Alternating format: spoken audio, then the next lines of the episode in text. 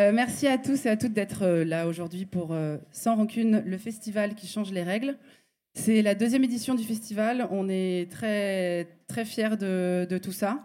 On y va pour la première conférence.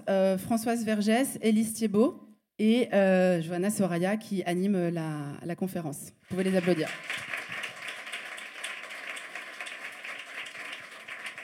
Bonjour à tous et à toutes. Merci d'être avec nous. Euh, je vous introduis donc euh, nos deux intervenantes aujourd'hui. Euh, Françoise Vergès, qui est à ma droite, qui est militante féministe décoloniale, chercheuse indépendante. Elle a été journaliste, éditrice, professeure en université, présidente du Comité pour la mémoire et l'histoire de l'esclavage. Elle est aussi organisatrice des visites L'esclave au Louvre, une humanité invisible, et de la programmation Images de l'Orient au Musée de la Croix. Elle est cofondatrice de l'association Décoloniser les arts. Elle est auteure d'ouvrages et d'articles sur Franz Fanon, sur Aimé Césaire, le capitalisme racial et prédateur, le capital racial, le musée postcolonial et le féminisme décolonial, qui est d'ailleurs le dernier ouvrage de, euh, sa biblio. Euh, Élise Thiebaud, donc euh, à côté, qui a écrit notamment Ceci est mon sang, petite histoire des règles de celles qui les ont et de ceux qui les font, euh, également Les règles et quelle aventure, qui est un ouvrage destiné aux adolescents, aux adolescentes. Et plus récemment, Mes ancêtres les Gauloises, une autobiographie de la France, ainsi que Les fantômes de l'international. Elle a également écrit une pièce de théâtre qui s'intitule donc Tout sur le rouge et qui se joue euh, en ce moment au théâtre euh, des Abbesses, à la Manufacture des Abbesses, donc du 27 novembre au 29 décembre. Pour le reste, elle dit qu'elle fait de son mieux. et elle fait de son mieux. On va commencer peut-être par euh, quelque chose d'assez concret. On va rentrer, euh, pour éviter la théorie, on n'a qu'une heure malheureusement, euh, sur justement ce capitalisme prédateur, aliénant. Et on va vous demander, mesdames, quels sont les enjeux du capitalisme en 2019 et pour l'avenir en rapport au corps des femmes. Je commence en essayant pour ma part de restreindre euh, le sujet euh, dont je ne suis pas aussi spécialiste euh, que Françoise Vergès. compte tenu du thème de, ce festival, d'abord je vous remercie de l'avoir organisé. J'ai écrit un livre sur les règles il y a trois ans. J'avais du mal à imaginer que l'on puisse en faire un sujet de débat aussi euh, fréquenté et aussi riche euh, dans, dans, les thèmes abordés. Pour ce qui est euh, du capitalisme et de ses enjeux à l'égard des, règles, eh bien, on le voit un peu. J'ai écrit il y a peu de temps un billet sur mon blog de Mediapart là-dessus, qui montre de quelle façon, finalement, le fait d'avoir mis sur la place publique un certain nombre de questions relatives au corps des femmes et au, tabou des règles, eh bien, ça fait l'objet euh, d'une récupération qu'on va dire quasiment immédiate euh, par le marché et euh, le marketing, qui est la base du système capitaliste. Le tabou des règles, il est en soi un, instrument de domination des femmes et de préparation de ces femmes très important. À partir du moment où on vous définit euh, comme femme, euh, lorsque vous avez vos premières règles, on vous dit ça y est, vous êtes devenue une femme. Et qu'ensuite, euh, on présente ces règles comme quelque chose de dégoûtant, de honteux, à cacher, qui donne lieu à une exclusion ou une stigmatisation dans la société, dans l'intimité, dans l'espace public eh bien, on est assez prêt euh, à se soumettre à un certain nombre d'injonctions euh, et avec un rapport de défiance à son propre corps. Quand on a un rapport de défiance à son propre corps, eh bien, on est beaucoup plus euh, sensible à tout ce qui va nous être envoyé comme injonction, notamment des injonctions d'achat, pour changer ce corps. Euh, pour euh, le soumettre à des exigences, alors en termes de, euh, de, vêtements, d'épilation, d'hygiène, d'odeur. Et tout ça crée en soi un terrain extrêmement, un, un terreau très fertile pour le capitalisme, pour faire du profit sur nos corps. Je me contente juste de cette ouverture-là, puisqu'elle est en lien avec le, sujet du, festival, mais évidemment, c'est beaucoup plus vaste. ça crée aussi des, catégories. Il y a des corps licites et moins licites. Euh, et un rapport euh, au corps qui est euh, en soi perverti à nos dépens, aux dépens des femmes en général dans toute leur diversité. Merci, bonjour. merci de m'avoir invité.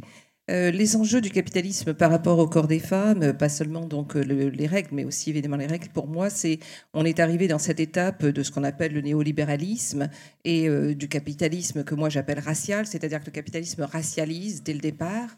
Et donc dans ce néolibéralisme qui donc dont les objectifs sont encore plus d'extraction, d'extraire des corps toute la force qu'on peut jusqu'à épuisement de ces corps qui est quand même une logique qui est là depuis le début du capitalisme, euh, euh, mais c'est de manière absolument accrue, une colonisation accrue, puisque le, capitalisme a besoin de s'étendre constamment, de trouver de nouvelles marchandises, que ce soit des lieux, des espaces, l'air, le, ciel, notre corps, enfin, absolument, il faut que tout soit euh, colonisé, transformé en marchandises, et aussi cette notion de liberté qui a été euh, comment dire, capturé par euh, le néolibéralisme en parlant de la liberté. Donc, une des promesses du néolibéralisme, c'est de dire que vous pouvez transcender votre race, votre classe, vos, sexualités, vos genres. Vous pouvez devenir cet individu, puisque, pour se rappeler de la phrase de Margaret Thatcher, il n'y a pas de société, il n'y a que des individus.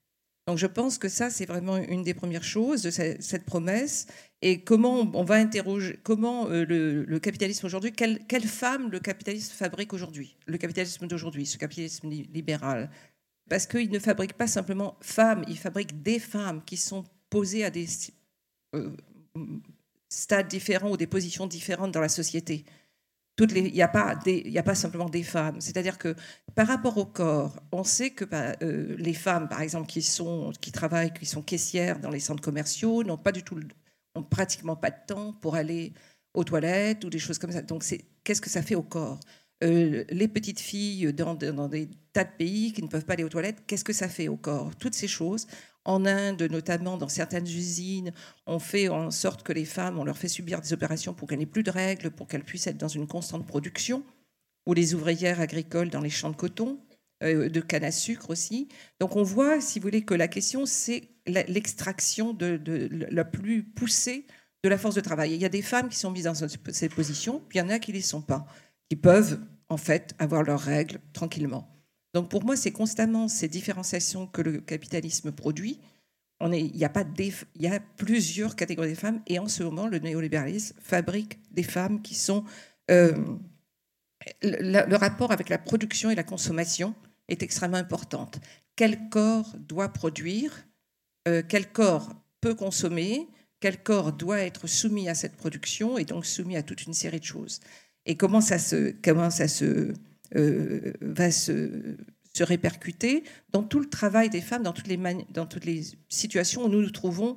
Euh, notre corps est, impliqué, c'est-à-dire que soit le travail, que soit la maison, que ce soit dans les relations sexuelles, que ce soit dans la maternité, tout cela doit être effectivement transformé. Mais ce n'est pas la même chose pour une femme euh, de ménage racisée et une femme, une travailleuse sexuelle, une queer, ou une bourgeoise. On n'est pas, ça c'est absolument, on le sait depuis très longtemps, hein, les féministes noires l'ont dit, mais il faut vraiment insister là-dessus. En fait, le capitalisme ne fabrique pas un seul catégorie de femmes, fabrique plusieurs catégories qui doivent être mises ensuite dans des postes différents selon sa logique et son régime de, de production et de consommation. Et, sur, euh, et aussi, de, donc de, évidemment, d'une image d'une femme euh, parfaite, mais euh, il y a, par exemple, chez des grandes chef euh, de, de business, cette histoire de qu'en fait, on peut tout faire. On peut arriver à tout. On peut être une femme à la maison, et ceci et cela, et aller travailler. Et ça, c'est un féminisme qui est extrêmement important dans ce qu'il contribue justement à en fait opprimer les femmes. Donc pour moi, les enjeux, c'est de revoir toutes ces, toutes ces notions, la notion de genre, la notion de, classe, la notion de race, et la manière dont le capitalisme aujourd'hui les, les pénètre, les contamine, les utilise, et, et, surtout cette idée de la liberté de l'individu, qui quand même est évidemment très séductrice. et qui ne va jamais avec d'autres notions comme celle de libération, n'est pas la même chose, ou comme celle de l'émancipation, qui ne sont pas la même chose que la liberté individuelle. Le néolibéralisme, il vous propose de dire c'est mon choix, je fais ce que je veux, et donc euh, peu importe le monde dans lequel je vis, si je peux moi faire cela. Voilà. Bravo. Euh, justement sur ce libéralisme, euh, le féminisme libéral qu'il a produit. Est-ce que vous pouvez nous dire un petit peu si selon vous c'est ce féminisme libéral une contradiction en soi et pourquoi? Le féminisme libéral, c'est une longue tradition européenne. Hein. C'est, je veux dire, c'est pas nouveau. Hein. C'est, vraiment ancré dans l'idée que l'Europe se fait du monde et que l'Europe se fait d'elle-même, de conduire le monde vers le progrès, la civilisation. Et il y a un féminisme qui va totalement participer à ça, civilisateur, euh, avec une idée de ce que sont les droits des femmes, de ce que c'est que la liberté des femmes, qui est absolument singulière, c'est-à-dire qui est ancrée en Europe, qui n'a rien à voir avec le reste du monde. Euh, qui va aussi imposer sa notion d'égalité de genre, qui est absolument en relation avec son contexte, ça n'a rien à voir avec le reste du monde. Il va ne pas tenir compte de l'esclavage et donc de la situation des femmes esclaves, qui qui va ne pas se pencher sur la fabrication, la création, l'invention de la femme blanche, et en quoi du coup elles deviennent blanches, ces femmes deviennent blanches, pourquoi les femmes européennes, quand? Et comment elles deviennent blanches, et de fait, donc d'autres ne le seront pas et n'auront pas le même accès à cette catégorie femmes. Et ce féminisme libéral, je ne sais pas si c'est une contradiction, parce que je pense que, au contraire, il faut voir qu'il y a des féminismes et les combattre, euh, parce qu'il y, y a, quand même une certaine dimension d'attraction dans leur, dans leur discours, de dire voilà les droits des femmes, euh, mais en fait c'est absolument, euh, on le voit en ce moment, totalement islamophobe, c'est un féminisme totalement islamophobe, raciste, mais qui se protège derrière son universalisme. Et il faut quand même peut-être ne pas lui enlever le mot de féminisme, mais de, le combattre, parce qu'il utilise quand même, il, détourne des notions euh, euh, en fait euh, d'un discours de, libération des femmes. Donc il faut... il y a évidemment les espèces de... J'essaie de trouver un adjectif pas trop insultant. Euh, celles qui signent la lettre de, pour le droit d'être importunées ou, qui interviennent contre les femmes musulmanes. Et là, c'est vraiment des ennemis. Enfin, pour moi. Et puis, il y a les adversaires, c'est-à-dire celles qui pensent que vraiment, quand même, toutes les femmes, c'est pareil. Et alors là, ça pose la question du patriarcat. Pour moi, il y a des patriarcats, il n'y a pas un seul patriarcat. Il y a des patriarcats, qui, parce que le patriarcat est traversé aussi par la classe et la race. C'est-à-dire, vous, pouviez être vous pouvez être un tyran domestique chez vous, absolument, quand vous sortez, vous êtes un noir, vous êtes un arabe, et c'est pas du tout la même chose. Ça ne veut pas dire que du coup euh, c'est moins c'est, acceptable ce que ce tyran domestique fait, mais je veux dire si on ne prend pas ça en compte, on ne comprend pas. Ce sont quand même le 1% des puissants, c'est des hommes blancs aujourd'hui. C'est pas ça ne veut pas dire que d'autres ne le sont ne sont pas euh, brutaux et cruels. Et euh, là, ça pose la question, si vous voulez, de ce féminisme libéral ne répond pas du tout à la question aujourd'hui pourquoi il y a un tel assaut contre les femmes partout dans le monde? Euh, le nombre, le, féminicide, les, appels au viol public en Inde par des ministres ou, ou par Bolsonaro au Brésil ou ici par d'autres. Il y a quelque chose qui se passe aujourd'hui et, et que le féminisme libéral ne prend pas du tout en compte. Donc comment nous, on va comprendre euh, qu'est-ce qui se, quelle est cette masculinité euh, qui se met en scène je ne sais pas si elle est seulement patriarcale. Je ne pense pas qu'elle soit seulement patriarcale. Euh, c'est pas simplement les intérêts du patriarcat qui sont défendus derrière cette euh, masculinité. il y a l'intellectuel activiste Sayak Valencia, euh, qui vit à Tirana, qui parle de, qui, dit que la masculinité aujourd'hui, c'est la capacité euh, d'infliger la mort à un autre. cette masculinité de ce capitalisme aujourd'hui. Et je pense qu'il faudrait poser la question de justement, euh, particulièrement là où nous sommes, qu'est-ce que nous, on appellerait euh, masculinité, féminité, femme, homme euh, Comment on va dégenrer, en fait, toutes ces notions et faire apparaître des notions beaucoup plus, justement, sorties de cette idéologie que le féminisme libéral européen a imposée. En vérité, on est confronté, je suis assez d'accord, euh, euh, enfin je suis très d'accord avec, euh, cette vision, à, l'opposition entre individuel et collectif. Alors, sur le féminisme dit libéral ou ces féminismes libéraux, j'ai aussi bien entendu des adversaires. J'essaye de ne pas avoir d'ennemis. Et c'est peut-être peut-être ma faiblesse, j'en sais rien j'ai l'impression que euh, on a absolument besoin de continuer à, poser euh, des, questions et des enjeux, à les discuter. Je continue à le faire avec des personnes euh, qui se disent féministes et avec lesquelles je suis en désaccord en me disant que euh, la puissance des enjeux, des menaces aujourd'hui qui sont faites euh, envers les femmes euh, et les êtres humains en général, la violence avec laquelle le capitalisme nous divise les uns des autres, la façon dont il organise les débats médiatiques, comme on le voit en ce moment, uniquement à partir de personnes qui, qui, éructent, euh, qui hurlent, qui lancent des invectives, euh, qui font des espèces de. qui nous mettent en, état de sidération permanent. On est dans un monde où on nous met en état de sidération permanent, dans une incapacité de penser. Quand on se retrouve dans des assemblées comme aujourd'hui, et j'y tiens énormément et j'essaye le maximum d'aller à la rencontre euh, d'êtres humains réels, euh, il se passe autre chose. Et là, seulement, on peut retrouver en tout cas une, forme de liberté de pensée euh, qui est nécessaire et qui nous permet de voir que, effectivement, très souvent, dans les définitions qui sont données du féminisme ou de ce que devrait être une féminisme, une féministe, on entend souvent être une féministe, c'est ci ou ça, etc. C'est ces espèces de, définitions qui sont en fait la même chose que euh, qu'est-ce qu'une femme, euh, qu'est-ce que doit être une femme, etc. On devrait plutôt se poser la question, me semble-t-il, en tout cas c'est ce que j'essaye de faire, qu'est-ce qu'on peut faire ensemble, quelle solidarité on peut mettre en, en, œuvre ensemble pour dénouer ces systèmes de domination, parce que ce sont des systèmes de domination.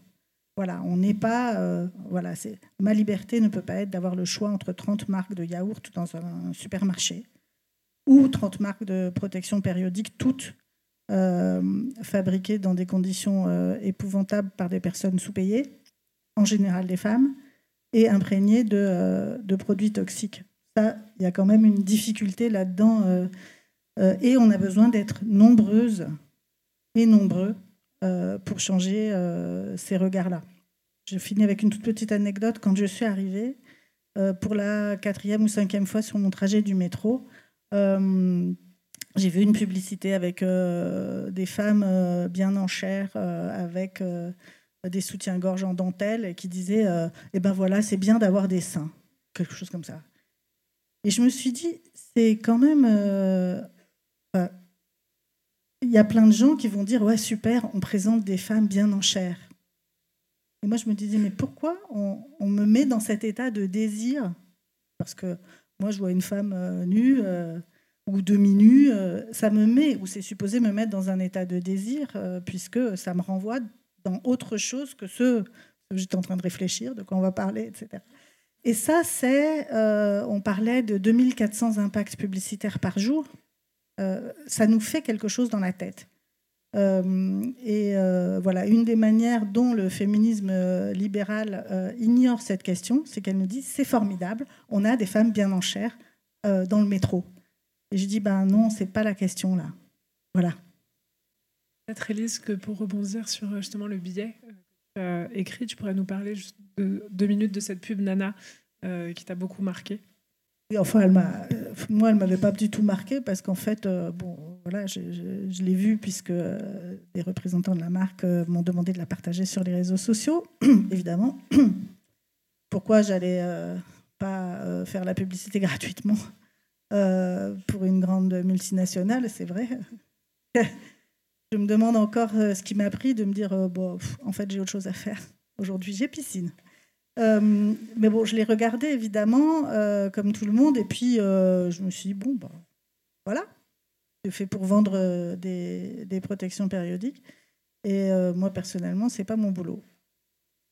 Mais là, j'ai commencé à recevoir beaucoup de, de, de, coups de téléphone de journalistes qui me demandaient de dire ce que j'en pensais parce que beaucoup de, gens avaient signalé cette publicité qui, pour la première fois, montrait du sang rouge, enfin du, un liquide rouge sur une protection périodique au lieu du sang bleu auquel on était habitué et qui nous faisait croire que nous étions tous des schtroumpfs et des schtroumpfettes. Euh, moi, j'ai dit que j'avais rien à dire là-dessus. J'ai rien à dire euh, sur. Euh, ce n'est pas la marque Nana qui va m'expliquer ce que c'est qu'avoir ces règles. Ça n'est pas eux qui ont brisé le tabou des règles. On est de nombreuses personnes, autrices, activistes personnes engagées à avoir euh, réfléchi à, cette question, à s'être exprimées. Ça nous a valu, et ça, le simple fait d'avoir euh, nos règles, d'être des personnes menstruées, nous expose à la stigmatisation. Le fait de le revendiquer, plus ou moins publiquement, nous expose aussi à la stigmatisation, à des insultes, à de la violence euh, verbale. voilà, c'est quelque chose. et il y a une marque qui arrive et qui nous dit J'ai brisé le tabou des règles en reprenant le travail au passage hein, d'un certain nombre de personnes, qui ont, de, graphistes, etc. et, euh, et, là, il y a pour moi une perversion, quelque chose que je trouve euh, assez euh, insupportable, de la même manière que de... parce qu'on voit bien que l'idée, c'est de dire... de s'engager derrière et puis même de le, tordre, la question du, de, briser le tabou en disant ben voilà, tout le monde doit avoir accès à des protections périodiques. à la base, on est d'accord avec ça. Nous, on a mis aussi en cause, on est un certain nombre à avoir mis en cause la composition euh, des protections périodiques, leur impact sur les muqueuses, le fait qu'elles contiennent des perturbateurs endocriniens, etc. Ben, Aujourd'hui, c'est une question de moyens. Il y a des personnes qui ont les moyens de euh, se procurer euh, des produits qui, vont protéger davantage leur santé, puis il y en a d'autres qui n'ont pas ces moyens-là, et à celles-là, on va proposer des protections périodiques en grand nombre. On a des, cas, par exemple, où en Afrique, une marque a, distribué des, produits et les personnes utilisatrices ont dit bah, c'est pas du tout les mêmes qu'on trouve en Occident, hein. elles sont beaucoup moins bien. Mais c'est un marché supplémentaire et euh, on gagne du marché, on gagne toujours du marché avec ça. Il y a, euh, beaucoup de, pièges euh, quand on, vit dans un système comme le nôtre. Justement, sur ces pièges, comment est-ce qu'on peut, alors soit dans sa pratique personnelle, intellectuelle ou son engagement, sortir d'un rapport consumériste de corps Quelle résistance vous voyez s'organiser autour de vous qui, vous marque euh, je pense que le consumérisme, alors évidemment, on peut le condamner euh, facilement, euh, parce qu'on voit bien que ça détruit, ça détruit les liens communautaires, ça détruit la planète, ça détruit tout. Mais en même temps, je pense qu'il faut prendre conscience de la de l'incroyable séduction que ça que ça exerce, parce que sinon on va dans une position moraliste en disant les gens ne devraient pas faire ça. Je ne sais pas qui sont les gens, parce que nous, on est, on est parti des gens, quoi. Et que finalement, on consomme aussi. Euh, c'est. Alors, il y a évidemment les résistances un peu tous les jours quotidiennes qu'on peut faire, etc. Mais euh, si on ne prend pas compte de la manière des enchevêtrements que constitue tout le système dans lequel on vit, on va dire, tiens, on va boycotter ça parce que c'est bien, mais comment on va boycotter ça sans tenir compte du fait Alors, par exemple, on va boycotter euh, les t-shirts, etc., parce qu'ils sont pas chers. Bon, mais alors, est-ce qu'on répond à la question que les femmes qui, au Bangladesh, sont en train de le produire, le faire, même si nous, on trouve qu'elles sont vraiment pas bien payées, mais c'est pas possible, etc., mais que ça leur permet, elles, de survivre, d'envoyer leurs enfants à l'école, d'avoir une petite maison, etc., oui, d'avoir, et puis de s'acheter de l'eau potable. Donc, de la compréhension que le consumérisme est absolument euh, fondée sur cet incroyable enchevêtrement aujourd'hui à plusieurs niveaux. plus rien n'est fabriqué entièrement là, comme ça existait jusqu'au moitié, enfin moitié fin du XXe siècle. Et donc cet enchevêtrement, c'est ça, je pense que de, surmonter ça, c'est pour nous de comprendre à tout moment euh, quel est cet objet, euh, en, quoi cet objet nous lie à des tas de choses autour et que il ne suffit pas que moi, euh, par acquis de conscience, je ne fais plus ça pour que ça change quoi que ce soit dans la structure. Donc la, la question, c'est on vit dans un monde profondément injuste, profondément brutal, profondément dévastateur et destructeur. Et donc, pour moi, alors il y a le truc personnel peut-être, mais enfin, finalement, ça n'a pas beaucoup d'importance. Je vis en France quand même. Et c'est-à-dire que quand même, je profite du fait que la France a été une longue puissance esclavagiste et coloniale, et que si même nous ici, on profite de ces siècles, on en bénéficie, on, a, on en bénéficie de ce que la France a pu faire, d'être ce pays avec des routes, des machins, des trucs qui marchent, du sucre, du café quand on en veut.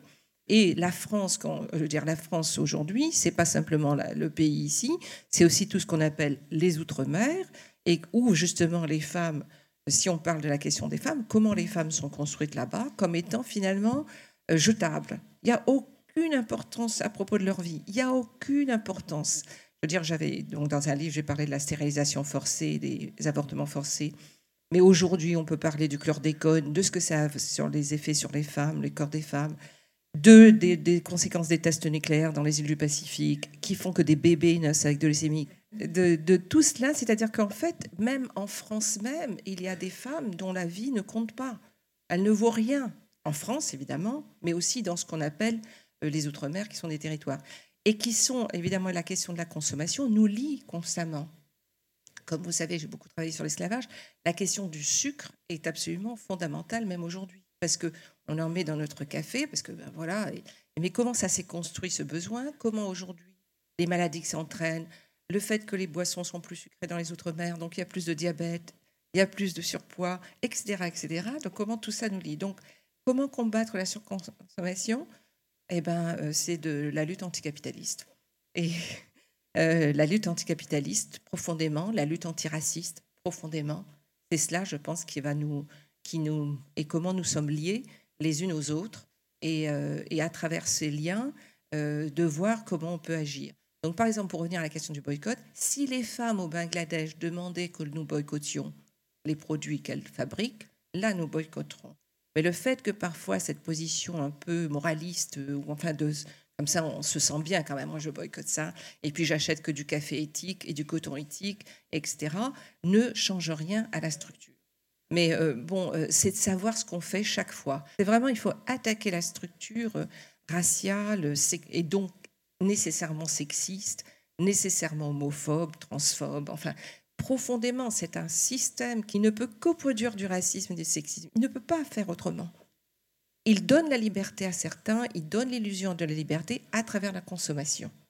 Et la consommation, c'est, on le voit dans les chiffres, je finis là-dessus, à partir de la globalisation, surtout du néolibéralisme qui commence dans les années 70-80, mais surtout à partir de 2000, il y a une augmentation de la production d'objets, mais euh, incroyablement exponentielle, quoi. Incroyablement. Donc il y a un envahissement et qui, je pense aussi, pour finir, qui doit nous poser des questions en tant que, euh, femmes en lutte, qui se disent féministes ou pas. Ou, euh, sur, euh, sur cette question qu'aujourd'hui, de ce qu'on appelle la crise climatique, le changement climatique, et qui on laisse beaucoup trop aux mains, euh, aux mains de scientifiques, parce que les scientifiques seraient mieux. Les scientifiques n'ont jamais été très féministes. et toutes les études médicales, on le sait, ben ça, ils pourraient en parler beaucoup mieux que moi, séparent les hommes des femmes. Il y a des études qui sont faites. Là, finalement, on fait des études, si vous voulez, euh, et il y a 1000 hommes. Et après, les, résultats sont faits sur ces, ces 1000 hommes qui ont servi de, enfin pas de cobaye, mais je sais pas comment on dit. Des talons. Oui, et, et pas de femmes. Je veux dire, c'est vraiment profond, profond, profond. Donc pour moi, c'est vraiment euh, euh, de s'éduquer. il faut qu'on s'éduque, il faut qu'on travaille ensemble. Il faut qu'on multiplie des endroits comme le vôtre. C'est formidable de faire ça. Je crois que c'est ça. C'est vraiment euh, se coéduquer euh, pour, euh, pour vraiment de plus en plus avancer et définir les terrains de lutte. Je suis entièrement d'accord avec ça, évidemment. Et j'y le, nécessaire retour sur soi. alors, ça paraît être un peu anecdotique ou même un tout petit peu... mais de, d'écouter euh, ce que ce qu'on ressent, ce qu'on vit, de faire confiance à nos corps, à cette expérience du corps, à l'expérience euh, aussi intime, familiale, communautaire, lui redonner de la valeur parce qu'aujourd'hui, par exemple, on décrit beaucoup hein, l'idée, le communautarisme, c'est toujours le communautarisme des autres. Euh, il y, a une force dans l'idée de la communauté, de faire communauté, d'apprendre à être ensemble, à, se faire confiance, à faire confiance à, celles et ceux qu'on aime, à remettre la question euh, de l'affection, de la connaissance, du partage des, des, expériences euh, de nos parents, de nos grands-parents, euh, de, de, nos familles, de se nourrir de ça. C'est ça qui fait notre force. Si on considère que notre valeur, elle n'est définie que par la marchandisation, et que par des rapports de domination euh, décidés par 1% euh, des gens loin de nous, on n'aura pas cette force. Donc, j'ai envie, quand je parle de retour sur soi, c'est pas dans un retour égotiste, c'est dans un retour euh, affectif, humain et, généreux de, se, de, connaître qui nous sommes les uns les autres pour agir ensemble. Justement, euh, dans ton dernier ouvrage, tu reviens beaucoup sur euh, cette dimension transgénérationnelle. Tu travailles aussi euh, sur la psychogénéalogie. Est-ce que tu peux nous parler un petit peu de cet engagement en fait féministe et intime Comment ça a pu te réconforter d'une certaine façon et justement dans la centralité de ce lien social familial. Je m'attendais pas à parler de ça, donc je vais être un peu intimidée. Je me suis rendu compte euh, que dans, on voyait, euh, on a ce monde, cet ultra-capitalisme, ce néolibéralisme effréné, euh, avec des dimensions racialistes, colonialistes, qui ont pris des proportions folles. Et paradoxalement, mais peut-être que c'est pas du tout un paradoxe, on a une remontée de, discours identitaire, nationaliste, euh, que je considère comme néofasciste. Quand quelqu'un comme euh, Éric Zemmour dit euh, pour être français, il faut avoir Napoléon pour ancêtre et Jeanne d'Arc pour arrière-grand-mère, il dit à une personne qui s'appelle Absatoussi que son prénom est une insulte à la France. Je pense qu'il y a quelque chose qui est, du ressort de la violence, d'une violence symbolique et même réelle, inouïe dire que le prénom comporte, que l'histoire qui est la nôtre, dans sa diversité, hein, je veux dire, moi qui suis supposée être une Française de souche, Napoléon n'est pas euh, mon ancêtre.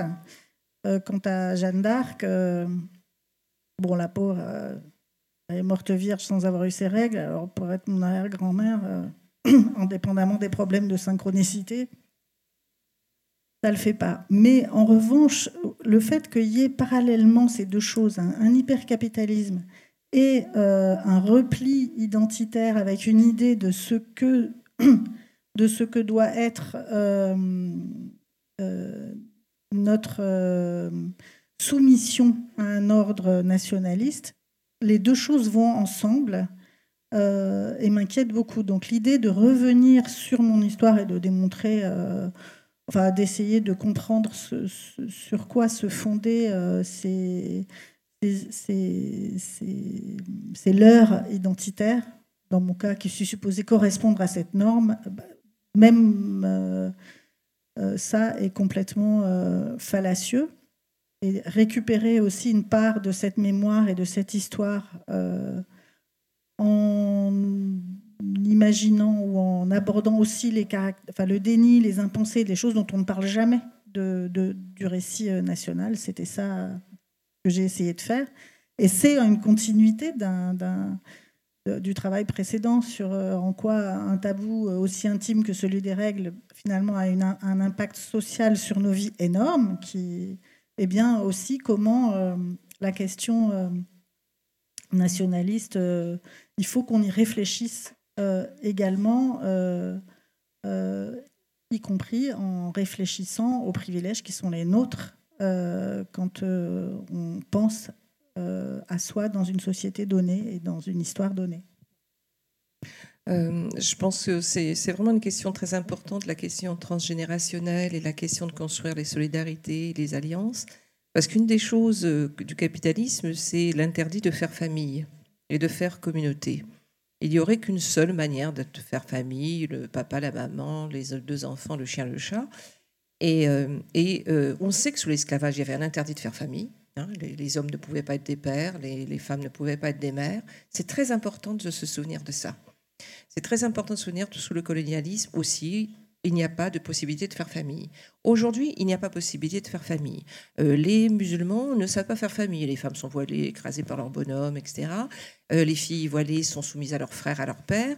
Il y a absolument un interdit de ce que ça, une famille qui ne serait pas la famille hétéropatriarcale, blanche, euh, chrétienne, etc. C'est extrêmement important de voir ça pour voir qu'est-ce que serait de faire famille. Qu'est-ce que serait de faire communauté qui serait donc post-raciste, post-capitaliste, post-patriarcal. Qu'est-ce que ça veut dire? Donc, quand je dis famille, évidemment, je ne parle pas de cette famille qui est proposée depuis des siècles et qui nous écrase. Mais il y a euh, euh, dans le transgénérationnel, c'est important. On sait bien que malgré tout, quelque chose de la famille est important. Et euh, je veux dire, on n'est pas, je veux dire, je sais pas, on peut euh, on n'est pas nécessairement dans des familles hostiles avec des pères et des mères qui nous empêchent de tout faire, des frères et des sœurs hostiles. Ça n'est pas toujours le, cas. Et on sait à quel point c'est important, notamment pour les jeunes femmes, les jeunes hommes racisés, la famille, la question de la famille, d'avoir ce lien transgénérationnel, qui n'est pas simplement donc sur la question de la mémoire et de l'histoire, mais qui est sur la question de l'affection. Aucun être humain ne peut vivre sans affection, sans être aimé. Je dirais un bébé, s'il n'est pas aimé, il meurt. Il n'y a pas de ou elle. Il n'y a pas, il y a pas, c'est pas mystérieux. Donc comment on va construire de nouveau effectivement redonner à l'amour et non pas à l'amour de consommation, à la sexualité de consommation, quelque chose qui est vraiment qui transcende tout ça, mais qui repose justement, qui qui est de, on pourrait dire de réapproprier le terme de famille et de communauté pour l'arracher justement à sa généalogie patriarcale et, hétéro-patriarcale, hétéronormative, et lui redonner un peu euh, autre chose. Parce que finalement, dans le transgénérationnel, c'est aussi s'occuper des enfants à naître ou des enfants qui sont là et qui doivent, qu'on doit aimer et leur donner le sentiment que elles et ils ont un monde et que ce monde va les accueillir. Or, pour beaucoup de petits enfants aujourd'hui, c'est pas du tout un monde accueillant même en France, hein, je ne vais pas parler plus loin, en France, ce n'est pas un monde accueillant, ce n'est pas un monde qui leur propose euh, une, vie euh, euh, aimante et aimée.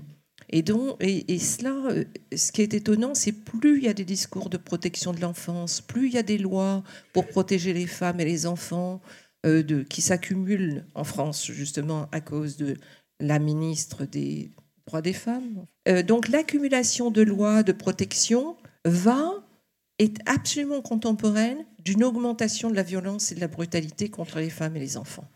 Ceux, les femmes et les enfants qui n'ont pas droit à cette belle vie. Et ça, c'est absolument, il faut voir que les deux choses vont ensemble. Plus il y aura des lois de protection, c'est-à-dire donner à l'État, la police, le rôle de protection, de la protection, et plus il y aura des femmes et des enfants, et aussi des hommes, qui seront, eux, considérés comme, qui peuvent être criminalisés à tout moment, qui peuvent être tout à fait, dont on prend les enfants, dont on, dire, bon, euh, euh, toute une, série de situations. Donc, euh, il faut penser à ce que serait notre politique de protection.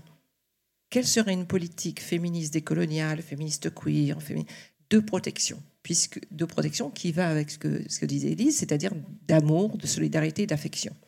Parce que euh, le à la fois, multiplie les lois de protection qui donnent à l'État et à la police tout le pouvoir en fait d'intervenir, et au tribunal évidemment, dont on voit dans les histoires de viol, de harcèlement sexuel que, bon, hein, protection dans la parole, protection pour qui, pourquoi. Et de toute façon, est-ce que nous voulons un féminisme carcéral qui multiplie d'envoyer les, hommes, ou pas les hommes, en prison, ou d'arracher les, enfants aux femmes parce qu'elles ne seraient pas des bonnes mères Ou est-ce que nous voulons justement développer d'autres formes de, protection enfin, et de les multiplier et de, s'imposer Parce que euh, le féminisme punitif carcéral, il a l'air d'être finalement évident, logique. Après tout, ces bonhommes, il faut quand même les mettre en prison, ils sont méchants.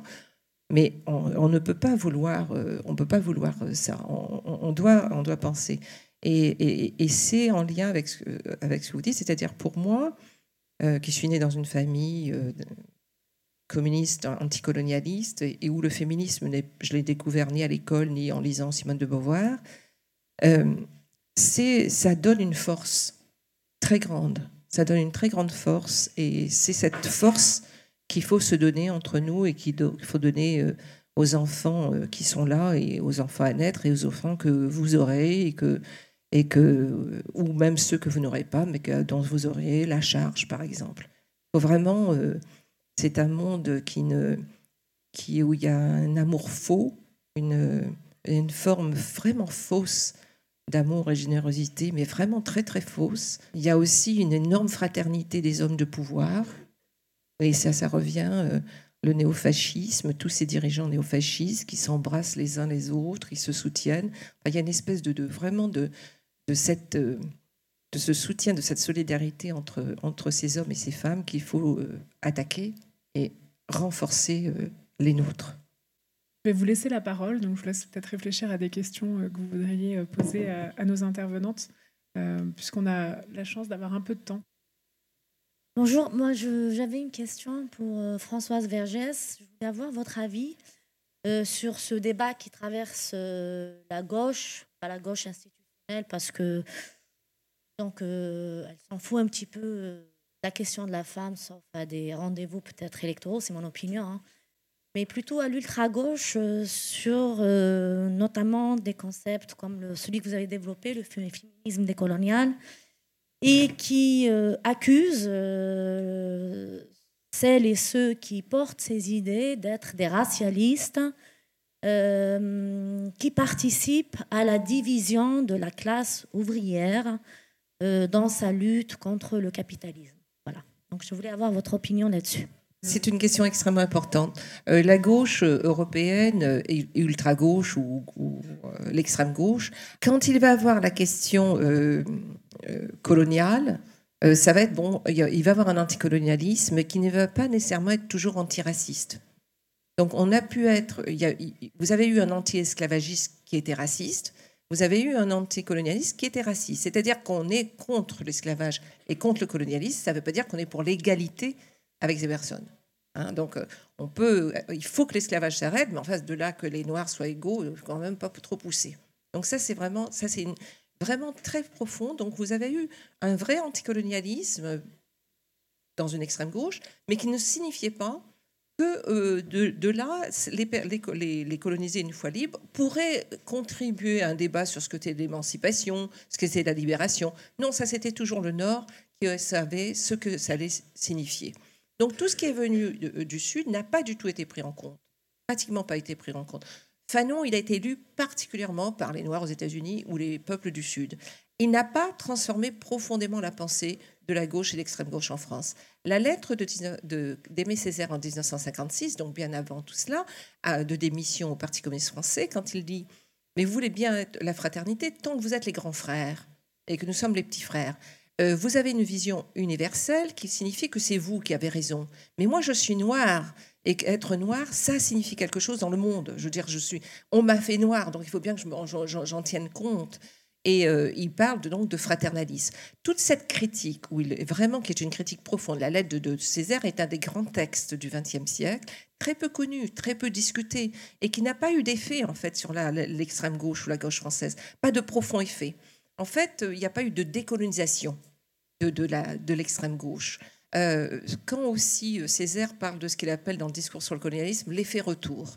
C'est-à-dire qu'il dit on ne peut pas avoir eu des lois raciales, des lois d'exception à la colonie, sans que ça revienne dans même vos idéologies progressistes et d'émancipation, sans que ça les contamine. Donc, la décolonisation, il ne s'agit pas simplement des personnes là-bas, il s'agit aussi de vous. Comment vous allez vous décoloniser? Et ça, ce travail, l'extrême gauche ne l'a pas encore entrepris. Ne l'a toujours pas entrepris, n'a toujours pas compris que son idée de l'égalité et de la liberté avait été contaminée par le racialisme. C'est-à-dire, euh, c'est eux qui sauraient ce que c'est la liberté, c'est eux qui sauraient ce que c'est que l'égalité. Ils ne lisent pas les textes, ils ne connaissent pas ce qui est venu d'Afrique ou d'Asie ou des Amériques, ils, n'en ont aucune idée. Ils n'en ont aucune idée de, ce que la conception qu'ont eu les personnes, si on pense à la charte du Mandé euh, du continent africain qui dit très tôt une vie est une vie, c'est-à-dire la question du respect. Mais ils ne la connaissent pas. Pour eux, c'est, je sais pas, ça va être peut-être un texte ethnographique mais pas un texte de pensée. La philosophie, la question de la pensée reste profondément pour eux quand même européenne. C'est très profond ça. Et donc, euh, sur la question de, la division de la classe ouvrière, ça va avec ça, parce que c'est l'idée d'une supériorité de la pensée, malgré tout, toujours. On voit bien le temps que ça a pris pour que quand même certains commencent à penser que l'islamophobie, ça existait en France. Ce n'était pas justement un truc juste communautariste et que la persécution des femmes voilées, c'était quand même quelque chose qui posait une question sur la, justement aussi sur ce néofascisme montant en France. Donc il y a, euh, tant que je pense que l'extrême gauche n'aura pas opéré sa décolonisation, mais profonde, c'est-à-dire relire les textes qu'ils ont écrits, les textes qu'ils publient dans les années 60-70, les textes publiés au moment où il y a les grandes grèves de travailleurs immigrés, où il y a justement ces stérilisations forcées des femmes dans les Outre-mer, où il y a les tests du nucléaire dans le Pacifique, où aujourd'hui il y a le chlordécone aux Antilles, tant qu'ils ne se seront pas posé la question de comment ça, ça se répercute sur leur manière de leur pratique et leur pensée politique, ils ne seront pas décolonisés. Regardez les Verts. Les Verts, ils vous parlent du danger euh, des centrales nucléaires pour les citoyens français. Apparemment, les personnes dans le Pacifique ne sont pas des citoyens français. Les personnes des îles françaises du Pacifique qui ont subi des dizaines et des dizaines de tests nucléaires.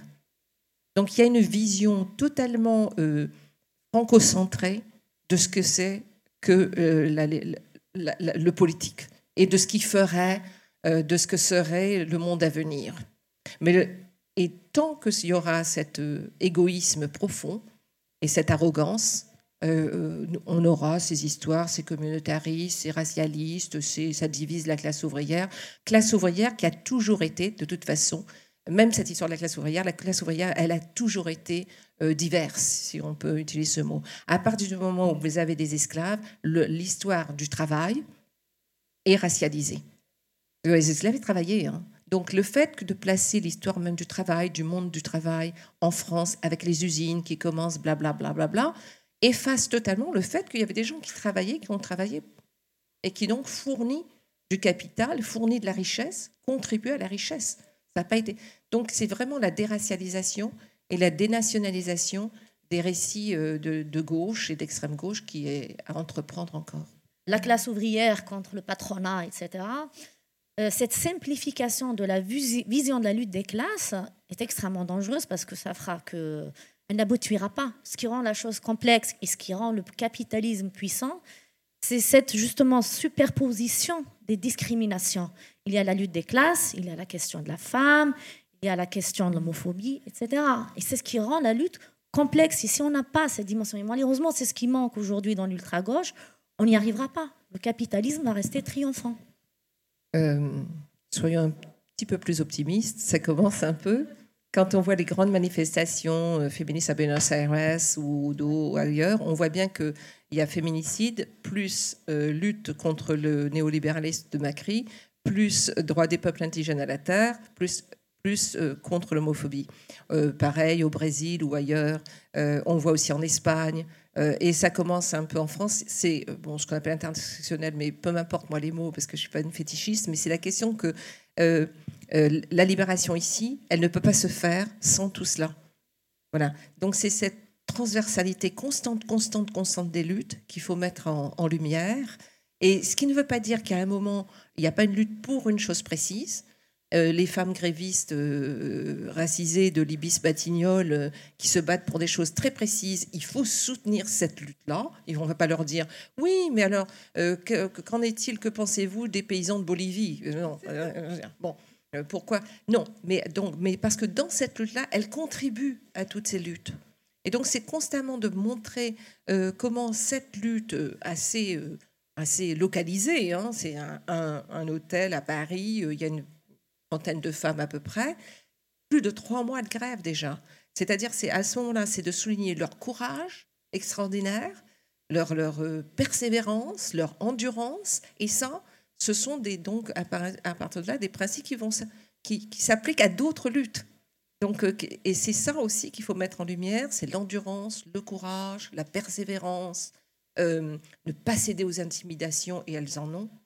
Euh, vraiment, et ça, ce sont à ce moment-là, pour revenir aussi à ce que disait, c'est ces principes de, trans, de, solidarité trans et, qui donc font écho du coup à des luttes au Mexique, par exemple. C'est-à-dire, quelles sont les, les bases de ces luttes? Et ces, bases constituent justement ces formes d'internationalisme, on pourrait dire aujourd'hui, euh, des luttes. C'est chaque fois des luttes contre l'exploitation, contre le racisme, contre le sexisme. Et donc ce sont des luttes de classe au sens transversal des coloniales du terme. Il y a une autre question du coup?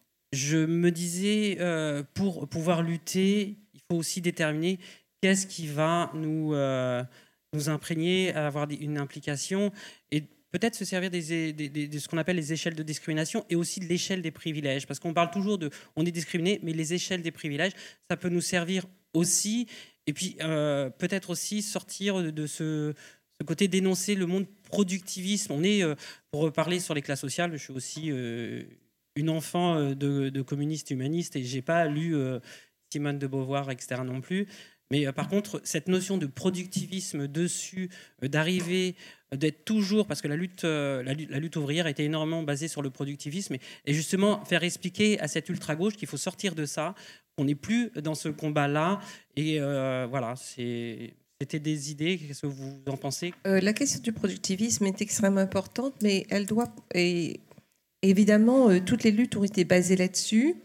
la question, c'est comment on va sortir euh, de ça, si vous voulez, parce que comment on va proposer une autre forme de, richesse et de partage des richesses? Le fait que des institutions internationales imposent des formes aussi, je veux dire, on n'est pas... Euh, le choix n'est pas seul, si vous voulez. C'est pas, on n'est pas un pays ne peut pas simplement décider. On le sait quand les pays se sont libérés du, colonialisme, ont tenté d'avoir d'autres formes euh, de production, ont tenté d'avoir aussi ces liens sud-sud qui auraient échappé au poids du Nord. Mais le Nord a chaque fois brisé cela et chaque fois arrivé pour casser. Donc euh, c'est ces ennemis formidables qui aussi euh, euh, commencent. donc c'est dans cette lutte là contre contre ça. Vous avez vous avez raison, mais les jeunes africaines et africains qui se noient aujourd'hui dans la Méditerranée ou qui meurent dans les déserts, ils viennent chercher du travail parce qu'il n'y a plus de travail chez eux. C'est plus que simplement la question du productivisme. C'est comment on va vivre sur cette terre, si vous voulez. Je, trouve, si vous voulez, qu'il faut aller profondément dans ces questions, parce qu'il y, a une part immédiatement dire oui, c'est absolument scandaleux. Et puis il y a une part qui va, euh, oui, mais alors pour changer ça, c'est énormément de choses qu'il faut changer. Quoi. Si vous voulez, on ne peut pas le changer simplement euh, et on, voit par exemple, si vous voulez, en Europe, il y a un recul, il y a énormément de critiques de la consommation, donc il y a beaucoup de choses qui se font, euh, la consommer vert, consommer bio. Mais c'est possible parce que le reste du monde, au reste du monde, on envoie euh, des déchets pour qu'ils se nourrissent mal. Donc c'est ça aussi, si vous voulez, c'est que moins de consommation ici, donc mieux vivre, peut se baser sur l'externalisation de la mauvaise consommation, des produits toxiques, euh, à tous les niveaux, même par exemple ce que Elise disait sur qu'est-ce qu'on donne aux femmes africaines. Et donc c'est ça aussi, c'est-à-dire que pour arrêter le productivisme, ça va être global, parce que sinon on est en train de construire des poches de mieux vivre, en meilleur rapport avec la nature, on va pouvoir aller dans les arbres et embrasser les arbres, tout ça, pendant qu'ailleurs, les arbres, on, est en train de les détruire. Euh, et il y a profondément une pensée arche de Noé qui se fait en ce moment, et euh, où certains pourront monter sur cette arche et sauver, donc se sauver, être sauvés avec euh, tous les oiseaux qu'il faut et toutes les plantes et les fleurs qu'il faut, pendant que d'autres vivront de plus en plus euh, dans, dans là-dedans. Donc peut-être au lieu de poser la question du productivisme de cette manière, qui est, qui, comme vous le dites, entre dans un récit de la bagarre de la classe ouvrière, etc., c'est plutôt de se poser la question de que produire et comment produire pour avoir aussi une meilleure vie pour tout le monde. Parce que, évidemment, on parle de 1%, 99%, mais le Nord vit dix fois mieux, mais dix fois mieux, dix fois mieux que le reste du monde. Même ici en France, c'est, insensé. Il y a, il y a les, programmes d'ajustement structurel ont détruit tous les services publics dans le Sud, c'est-à-dire éducation, santé, emploi, c'est-à-dire d'abord les femmes sont visées et les enfants. Donc c'est c'est vraiment, euh, au lieu de, peut-être, c'est vraiment pour moi le capitalisme euh, racial, c'est-à-dire parce qu'il il construit ça. Il construit ça.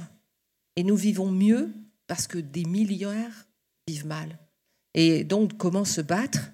Pour que cela, euh, cette division profonde de l'humanité, profonde, c'est une division internationale de l'humanité, entre les vies qui, qui peuvent être... Alors, il y a les vies qui vivent très bien, il y a les vies qui vivent comme ça, et puis il y a les vies qui ne méritent pas d'être vécues ben, Non, je, pense que évidemment toutes les vies méritent d'être vécues. Et que donc euh, créer euh, les conditions. Enfin, moi, j'ai un peu le sentiment que ce qu'on décrit là, c'est un monde euh, injuste, structurellement très problématique, mais on pourrait aussi le concevoir comme un monde très malade. et que encore une fois, je vais dire quelque chose qui va paraître ou naïf ou décalé, mais de penser à se soigner, euh, à soigner et à faire attention à des choses importantes quand on parle de néofascisme, de nationalisme. Dans le, livre que j'ai écrit, je me suis rendu compte que, par exemple, les, les régions euh, dont venaient euh, mes ancêtres, euh, c'était la ville de Martigues et puis l'Est, les Vosges. Et la ville de Martigues, c'est la, ville de naissance d'un certain Charles Maurras, créateur de l'Action française, et qui fait des discours absolument... en 1904, il écrit un texte sur l'étang de Berre, donc la patrie de mes ancêtres en disant que c'est l'endroit le plus beau du monde. Et il se moque parce qu'il y a des gens qui s'inquiètent de la, de la construction d'une fabrique et d'un canal entre Marseille et Martigues. Et il dit, euh, mais euh, les gens ont tort de s'inquiéter, euh, l'industrie, ça va nous amener du travail, ça va nous amener de la prospérité, et on ne pourra jamais porter atteinte à ce pays tant qu'on ne touchera ni l'air, ni l'eau, ni la ni la terre, euh, les 30 beautés de Martigues seront préservées. Et puis, bah, quand on regarde aujourd'hui ce qu'est devenu ce pays-là, cette terre-là, Pose-sur-Mer, 14% euh, des femmes ont des cancers, euh, trois fois plus que la moyenne nationale. On a trois usines Céveso, on a la pétrochimie, on a des personnes euh, venus de pays euh, anciennement colonisés qui ont travaillé là et qui ont euh, fait souche là et qui maintenant sont en train de mourir de, de, cette industrie et de la sidérurgie qui fabrique voilà, les, tous ces bâtiments-là sont faits grâce à ça. Et je me suis dit, il y a, y a un lien entre l'incapacité à voir ce qui était à l'œuvre, ce qui était en train de se passer, c'est-à-dire la, la, destruction réelle de notre environnement, des conditions euh, de vie normales, l'atteinte euh, à notre santé, et que ça, pour moi, ça va ensemble avec des discours nationalistes et néofascistes, et que revenir sur, sur la, la, notion même que nous avons besoin de, de toutes nos diversités, de toutes nos différences, de toutes nos singularités pour faire société pour faire un monde vivable, un monde dont on ne meurt pas. Euh, c'est ça l'urgence d'aujourd'hui, euh, celle à laquelle euh, on a beaucoup à faire pour la réinventer, peut-être inventer d'autres formes, aussi d'autres formes de faire famille. Bah, parmi les choses dont on a parlé tout à l'heure, hein, la famille classique qui nous est toujours présenté comme modèle, ben moi je je viens d'une famille qui n'était pas classique. Mes deux arrière-grand-mères ont donné naissance à des enfants euh, euh, qui n'ont pas été reconnus par leur père. elles faisaient partie des cocottes, des courtisanes au 19e siècle, de femmes qui étaient dans des maisons closes. Qui, et, et quelle a été leur vie, quelle a été leur histoire réelle C'est aussi des choses, il faut se pencher là-dessus et je partage également avec nous sommes au moins trois mes parents étaient communistes et euh, je pense que l'internationalisme euh, dans, dans, son idéal, euh, on a aussi besoin de le porter davantage et de le faire vivre davantage, pas sous la forme de dévoyé de, de l'humanitaire, qui est souvent dit, très discutable, mais une idée que non, les frontières euh, ne sont pas quelque chose de valable et que ce que nous propose toujours la nation comme plus grand idéal, c'est de mourir pour la patrie. J'ai pas envie de mourir pour quoi que ce soit et certainement pas pour la patrie. On va conclure du coup euh, avec ces mots et on remercie euh, nos deux intervenants.